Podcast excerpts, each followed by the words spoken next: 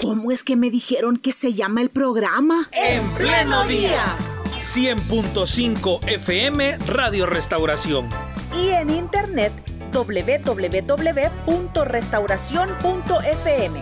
De lunes a viernes de 6 a 8 de la mañana compartiendo información y reflexión. Mostrando la vida en directo.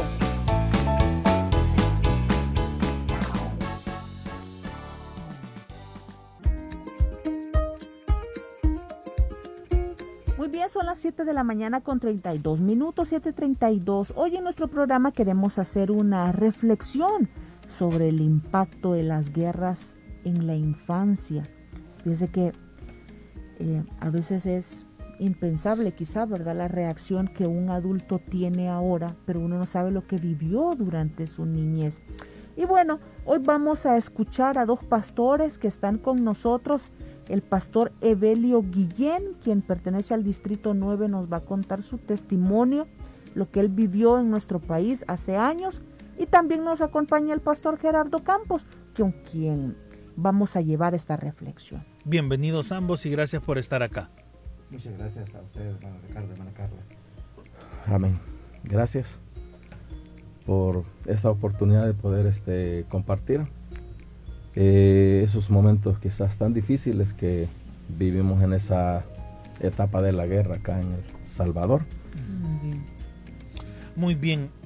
Eh, hermano Evelio, lo primero que yo quisiera preguntarle es si usted eh, antes, digamos, ya ha hablado abiertamente sobre algunos pues aspectos que sucedieron durante su niñez, durante su adolescencia, con todo esto del, del conflicto armado de nuestro país. Eh, ¿Con qué libertad, digamos, usted se siente? Libertad emocional me refiero, eh, de poder recordar esos episodios, esos momentos y, y expresarlos así natural y abiertamente. Pues me siento muy bien y con esa libertad de poder este, compartir con ustedes. Muy bien, cuando nosotros hablamos del periodo del conflicto armado en nuestro país, todos los que vivimos en ese momento tenemos cuestiones bien difíciles que, que contar, ¿verdad? Recuerdos bien duros. Pero queremos que usted nos cuente su parte, pastor. Eh, ¿Usted originario de dónde es? ¿Dónde estuvo durante la época del conflicto armado? Bueno, yo soy este, de un cantón Tres Ceibas mm, del Cerro de Guasapa. Y ahí es donde yo, se puede decir que pasé lo, lo más difícil eh, de la guerra. Hablando de mi niñez, porque tenía 11, 11 años, y pude quizás experimentar situaciones difíciles que marcaron eh, mi vida. Eh, quizás una de ellas, la primera de ellas fue cuando, bueno, se empezaron a formar estos grupos, porque subía lo que es el, la guardia, y en ese entonces empezaron a formar los unos grupos que le llamaban de orden, que eran del mismo cantón ahí, y se hicieron al lado del ejército, de la guardia, pero ellos se levantaron al lado de ellos para señalar a las otras personas como guerrilleras, para que las eh, fueran a sacar de sus casas, las torturaran y luego las asesinaran. Este, luego, ese fue el inicio de todo eso y luego subieron unos operativos a ese lugar. Y recuerdo quizás el, uno de los primeros de ellos, en donde llegaron hasta las faldas del cerro, y ahí ya los estaba esperando la, la guerrilla. Y se produjo el enfrentamiento, y ya como eso del 3 de la tarde, eh, venían eh, bastante molestos, bajaron ahí por el cantón y traían a sus muertos, sus heridos en, en hamacas. Y la situación es que era tanta la, la ira, el enojo que traían, que venían quemando todas las viviendas. Y a quien se les pusiera enfrente, pues lo asesinaban. Este recuerdo de una señora que estaba haciendo su cuajada y la sacaron de su casa para asesinarla a media calle en una gran roca que había. Ahí la asesinaron. Y ese, en ese entonces pasaron quemando, como le digo, todas las casas. Y ese día nos quemaron la casa a nosotros. Era una, una casa de, de bajareque y su techo de zacate.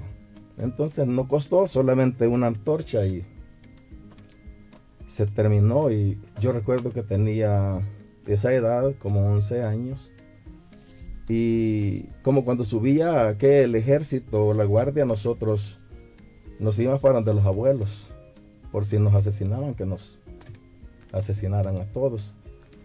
Y recuerdo que sentado como en una tarima de un granero, yo veía mi casita como ardilla y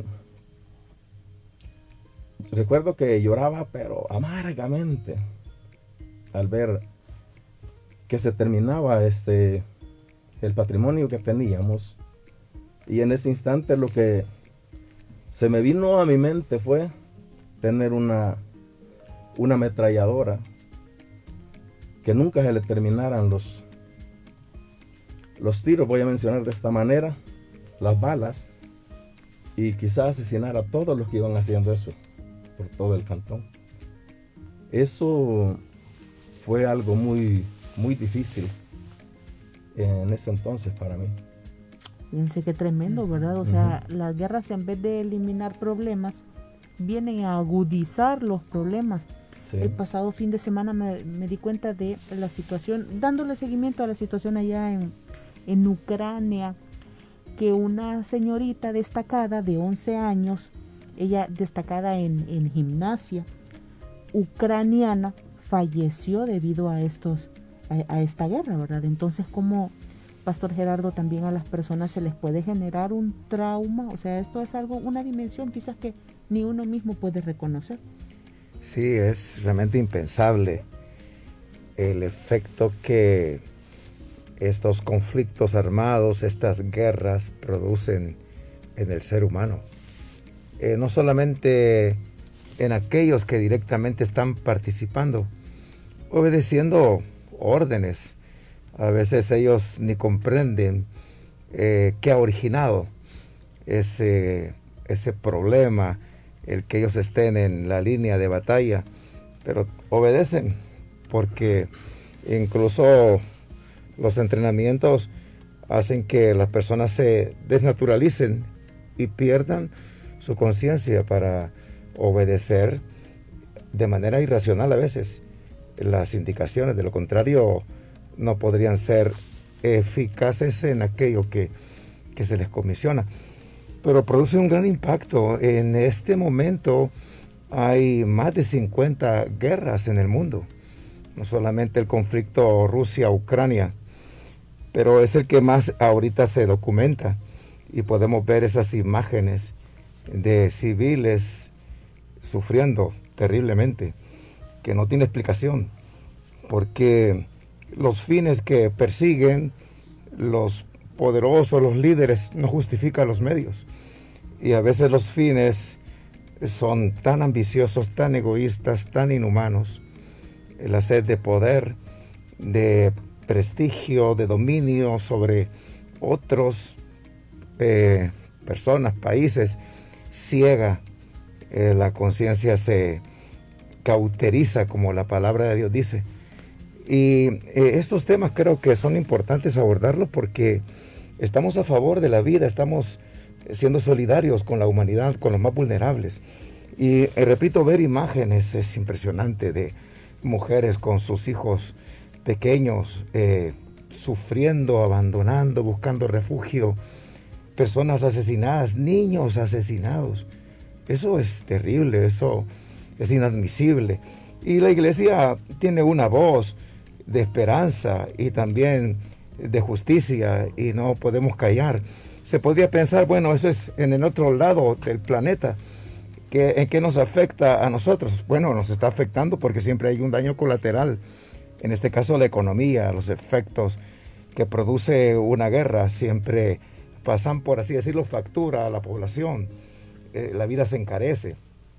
Pero, eh, ¿en qué nos afecta? Bueno, eh, debemos de ser solidarios con la vida humana en cualquier rincón del planeta en donde haya vida, incluso la creación misma, más allá del ser humano. La iglesia es llamada a acompañar, a tener compasión, a buscar la justicia, a llevar esperanza. Entonces nuestra acción es dedicarnos a la oración, pero también al pronunciamiento, porque no eh, podemos callarnos y decir eso no nos afecta, porque de todas maneras está profetizado, pero ¿en dónde está profetizado? Son interpretaciones que no hunden, eh, no tienen una base realmente para pensar que es así. Eh, lo que ocurre es que esa mentalidad de escapismo, de que si este mundo está en guerra, ya Cristo viene, es lo que ha hecho que la iglesia pierda la conciencia de cuál es su misión en esta tierra. Entonces, sí, eh, no podemos callar, sino ver de qué manera eh, somos actores. El hecho de orar es muy significativo. El hecho de pronunciarse en contra de toda guerra es necesario, es importante. Muy bien, hermano Evelio, ahora que usted eh, ponía esa, esa, esa figura a sus 11 años de querer tomar un fusil que no se le acabaran las balas, eh, digamos, como en una especie de venganza, podría decirlo así, pero también propiciado por lo que usted consideraba y que obviamente lo era, una injusticia en contra de, de su familia por un señalamiento de pertenecer a un grupo que no tenía ningún fundamento. Ese es un sentimiento con el cual usted vive por muchos años, era un sentimiento generalizado de la familia. ¿Y cómo, cómo es el desarrollo de una familia a la que le queman su casa? que vive en el Cerro Guasapo, cuando usted lo dijo, pues sabemos que es un, prácticamente fue un campo de batalla durante todo el conflicto armado en nuestro país y cómo se vive en, ese contexto y con esos sentimientos. Sí, este es una, una realidad, quizás cuando eso venía a, a mi mente, era precisamente por eso, por ese, esa injusticia que veía que iban cometiendo, porque en realidad la gente que estaba en sus casas no tenía nada que ver en realidad con todo lo que ellos estaban haciendo o iban cometiendo en, ese instante. Y ese sentimiento quizás de, de saber que, bueno, a esa edad, pues creo que uno aprecia el techo que tiene y ese sentimiento de quedarme en ese instante sin, sin nada, creo que me llevaba a, esa, a esa situación, a pensar en tener un arma y, y poder quizás asesinarlos a todos si era, si era posible. Y luego después de eso pues nos quedamos por ahí donde mis, mis abuelos, porque a ellos no, no les quemaron la casa. La casa de ellos era de Texas, era un poco más difícil que, tomara fuego, pero no llegaron hasta ahí. Y luego en ese proceso fue de que ya empezaron a hacer más este más operativos y ahí se ya subía el ejército y en muchas ocasiones eh, subía por tierra y aire a ese lugar, iban estaban borbandeando y el ejército iba barriendo por tierra. Y, pero todo esto ya eh, la guerrilla le había dicho a todas las personas ahí que se prepararan para ese tipo de situaciones, a tal grado que eh, estuvimos viviendo ese tipo de situaciones tan difíciles, y donde digo de que habían preparado, pues a mi papá también le habían dicho que hiciera un su tatú, los mencionados tatú, y él hizo uno como de dos por dos metros, dos por dos, eh, y solamente con cuatro respiraderos, uno en cada esquina. Y recuerdo esa vez que avisaron de que iban, de que estaban borbandeando y iban por tierra también. Y la única idea era ver cómo nos salvábamos. Y mi papá, bueno, la, la opción que vio fue irnos a meter a un tatú de esos a los ocho. Esto es bajo tierra, ¿verdad? Bajo tierra, sí. Bajo tierra. Él había hecho ese, ese tatú. En lo plano así. Y había hecho el, la entrada y luego allá al fondo estaba el cuadro. Sí, porque le- bueno, la entrada de los tatúes es justo para entrar y porque es lo más disimulado posible. ¿va? El 2x2 ya es, digamos, bajo tierra. Sí, sí. Ujú, Perdón. Sí, es bajo tierra. Después de que él hace la, la entrada, como a um, un metro, empieza a hacer el cuadro. Sí. Y luego ese- esa entrada tiene una tapadera de, de madera. Y está cubierto supuestamente por hojas. A manera de que ahí se vea que no hay nada en ese lugar.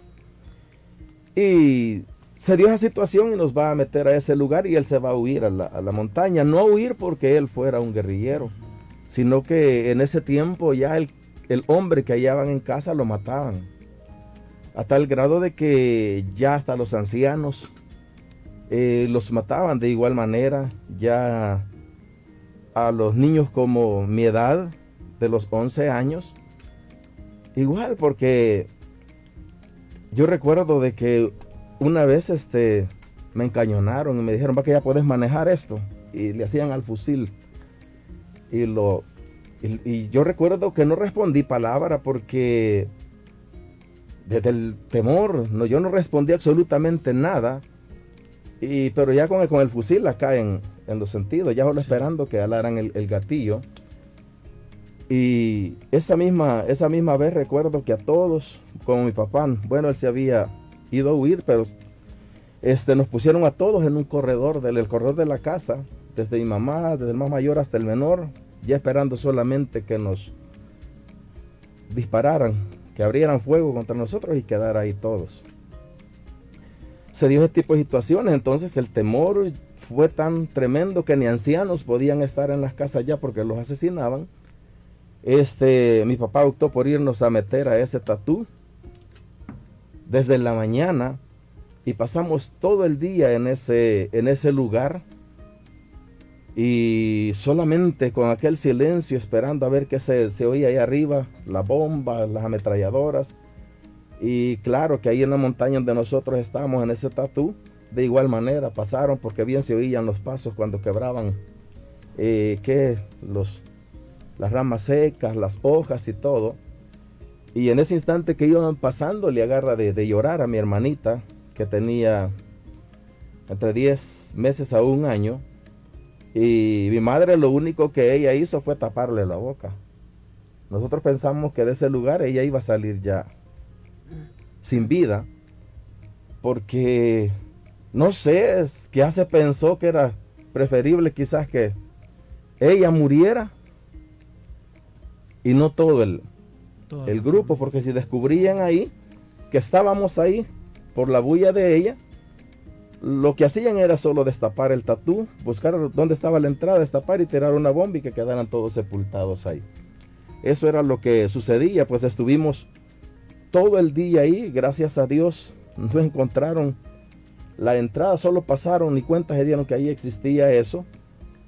Y hasta por la tarde llegó mi papá a sacarnos porque él- ellos se daban cuenta de cuando el ejército bajaba, como estaban en lo libre en las montañas, huyendo, él iba despacio llegando a la casa y nos fue a sacar. Pero sí fue bien, bien terrible este que hubieran ahí, que esas ocho personas casi ahogándose ahí, porque ya el, ya no había Sin oxígeno aire. ahí. Porque solo respiraderos pequeños, yo recuerdo que ya no aguantaba y solo ponía mi nariz en el cerca del, de ese respiradero de bambú. Y cuando mi papá llegó y dijo, ya se fueron, fue una tremenda liberación para nosotros y ya salimos. Y por supuesto desorientados porque él nos sacó y nos quedamos ahí sin saber en realidad qué hacer porque desorientados de estar todo el día en esa oscuridad y luego sacarnos. Ahí fue bien, bien difícil la, ese momento también que, que nos marcó. Y esa es otra, otra de las etapas. Y si se hizo eso fue precisamente por eso, porque ya no respetaban. Pastor, y con el paso del tiempo, con el paso de los años, usted eh, cómo, cómo sentía en su corazón o cómo siente incluso ahora en su corazón, ¿verdad? Cuando usted oye hablar de guerras, cuando ve de repente alguna tanqueta del ejército en las calles o helicóptero. Pues creo de que sí, lo que se viene es que revive sus pensamientos de todo lo que, lo que vivió. Y en realidad sí se viene a mente todo eso, lo, lo que vivió, pero a la final, pues uno, como vivió todo eso, uno no, anhela. Y en ningún momento que se esté dando ese tipo de guerra, porque uno sabe el sufrimiento que hay de los niños. Y fíjese que en este caso nosotros, pues mi hermana tendría unos sus 13 años, la mayoría de ahí todos, hasta un año, todos menores. Y pasando ese tipo de, de situaciones tan, tan difíciles. Pero cuando veo eso, pues solamente pues pedirle a Dios que cese eso porque es tremendo el sufrimiento que hay en, la vida de los niños. Y que son los que pagan en realidad todo ese tipo de situaciones. Muy bien, Pastor e-, Evelio, ¿en qué momento usted se encuentra con el Señor? No sé si fue durante ya su vida adulta o durante su juventud y cómo tener este, este encuentro personal con el Evangelio, con, nuestro Señor Jesucristo, eh, le ayuda quizás no a olvidar estas situaciones, porque yo creo que es algo con lo que se vive toda la vida, eh, sino más bien a entender pues ciertos propósitos, a entender ciertas situaciones y que ahora ese sentimiento, ese sentimiento de querer tomar un arma en forma vengativa, ese sí haya desaparecido. Sí, pues pues de hecho, quizás voy a comentar un poquito antes de que yo, cuando vine acá a San Salvador, que salimos huyendo de igual manera, este, no quise estar en ningún lado. Si hubiera querido estar en la guerrilla, me hubiera quedado allá. Cuando vine acá, me reclutaron también en dos ocasiones, pero Dios en su misericordia me sacó desde ahí. No estuve ni, ni en uno de los dos bandos porque no, no anhelaba tener un arma en mis manos para vengarme de nadie absolutamente. Y eso, yo pienso que es, es algo positivo el que en mí no se haya producido eso, porque pienso que en otra persona si hubiera tenido ese resentimiento y lleno de ira con anhelo de tomar un arma y quizás en cualquiera de los bandos o el que más daño hizo, tomar una y tratar como vengarme, pero eso no se dio. Gracias a Dios me guardó de todo eso. Y sí, ya al Evangelio llegué a los 26 años. Eh, un domingo 2 de abril del 95. Ya va a estar de aniversario. Sí, sí. Y gracias al Señor, yo ahora comprendo y al, analizar, digo, bueno, gracias Señor porque me guardaste de todo eso y cumplir tus propósitos en mí. Y en realidad ha sido una enorme bendición, una gran liberación, porque eso es lo que Dios hace cuando viene la vida de uno. Lo liberta de todo aquello, toma sus cargas, sus necesidades. Y Dios está ahí para poder este, ayudarlo a uno a tal grado de que yo siento de que ese resentimiento o eso que sentí en ese entonces, pues se desapareció. No, no hay, sí el recuerdo, como dice mi hermano. Sí, sí. sí, siempre está. Es difícil, no se, no se borra. Pastor Gerardo, pueden decir nuestros oyentes, pero, pero ya ven, ¿y por qué Dios permite las guerras? ¿Por qué Dios permite que los niños sean víctimas en las guerras? ¿Qué respuesta hay para cuando las personas hacen esas, esos, esos em, reclamos. Lo que sucede es que la palabra de Dios dice que el mundo entero está bajo el maligno.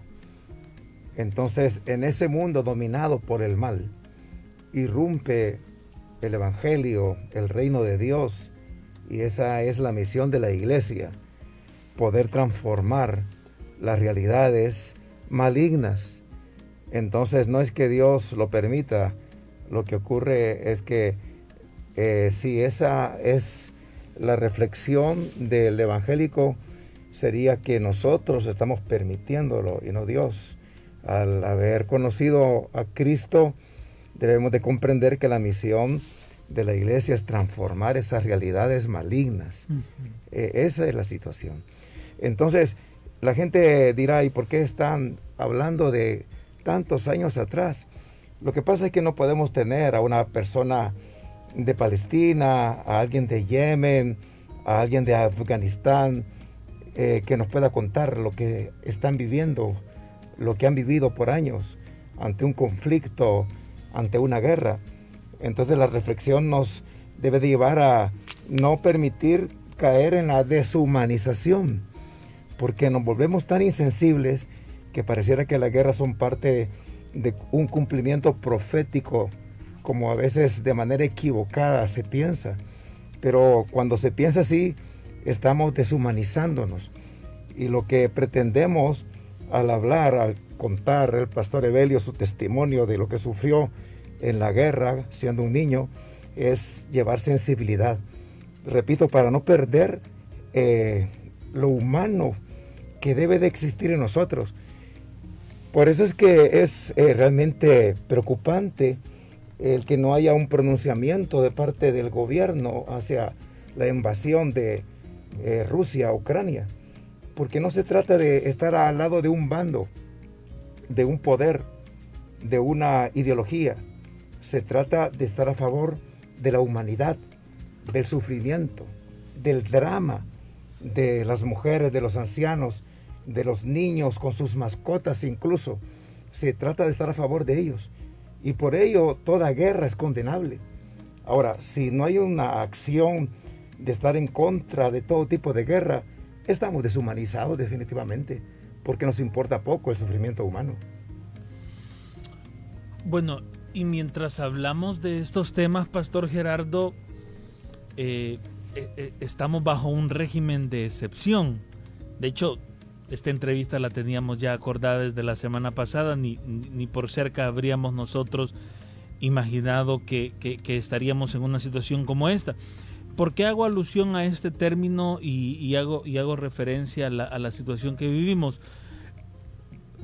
Lo menciono por la repetición quizás un poco de, de nuestra historia, quizás no como el conflicto armado, como la guerra civil de nuestro país, pero sí esas situaciones, esas expresiones, esos esos estatus legales que hay en nuestro país que asemejan mucho a lo que ha sucedido en años anteriores y que nuevamente la sociedad como que como que no nos estamos pronunciando mucho al respecto. Y cuando digo sociedad, hablo también de la iglesia del Señor, que, que, estamos en esta sociedad. Sí, a veces no analizamos no tenemos el criterio eh, para poder comprender las realidades y nos dejamos llevar por situaciones como esta, eh, un régimen de excepción por 30 días, que son acciones eh, más superficiales, simplistas, que no son la solución de problemas que hunden raíces y que por supuesto se ha negado, se rechaza el aceptar que hay situaciones más profundas, más delicadas, que a veces la gente desconoce o no quiere aceptar, porque son crédulos a los discursos que pegan con la emoción, que van con aquello que ellos eh, han preferido. Pero esta situación no resuelve nada. Es algo mediático, propagandístico, definitivamente, pero que va a traer una solución y jamás, la solución es otra. Y eh, lo saben eh, quienes están involucrados o implicados o son responsables de todo lo que ocurre en nuestro país. Por ejemplo, con este régimen de excepción, ayer no pudieron venir en sus autobuses eh, personas de la iglesia porque su colonia fue militarizada. Y entonces un régimen de excepción que suspende cuatro derechos no incluye el que no puedan venir personas que nada tienen que ver y que se pueden identificar con su IDUI a congregarse. Pero son las situaciones que por ahí eh, muestran los abusos que se dan ante estas situaciones que están legalizadas, pero no todo lo que eh, está legalizado es justo o es la, la solución son eh, aspectos bien superficiales, son eh, criterios bien simplistas, pero el problema es que no es tanta la simpleza, sino las intenciones que se tienen cuando se manejan estas leyes transitorias, como el régimen de excepción por 30 días. Bueno, son las 8 de la mañana con dos minutos. Gracias, pastores, por haber venido hoy, por ayudarnos a reflexionar sobre... sobre empezamos hablando del, tema del, del, conflicto armado, luego nos pasamos a las guerras en general, ¿verdad? Y ahora terminamos hablando de la situación que vive nuestro país. Pero todo sirva para la reflexión y para que como cristianos evangélicos, así como no dejamos de confiar en el Señor, también estemos pendientes de todo lo que sucede y todo lo que vea, sea mejor para nuestra sociedad. Así que gracias, Pastor Evelio. Amén. Ha sido un gusto estar acá con, con ustedes y Dios les bendiga. Mano Gerardo, también gracias por haber estado sí, acá. Siempre la orden. Bendiciones a, a todos. Gracias. Muy bien, vamos cerrando entonces ya nuestro programa. Gracias por habernos acompañado. Continúe con la programación de Radio Restauración. A continuación, el estudio de la palabra de Dios. Nosotros hasta mañana, si Dios así lo permite. Que el Señor les bendiga.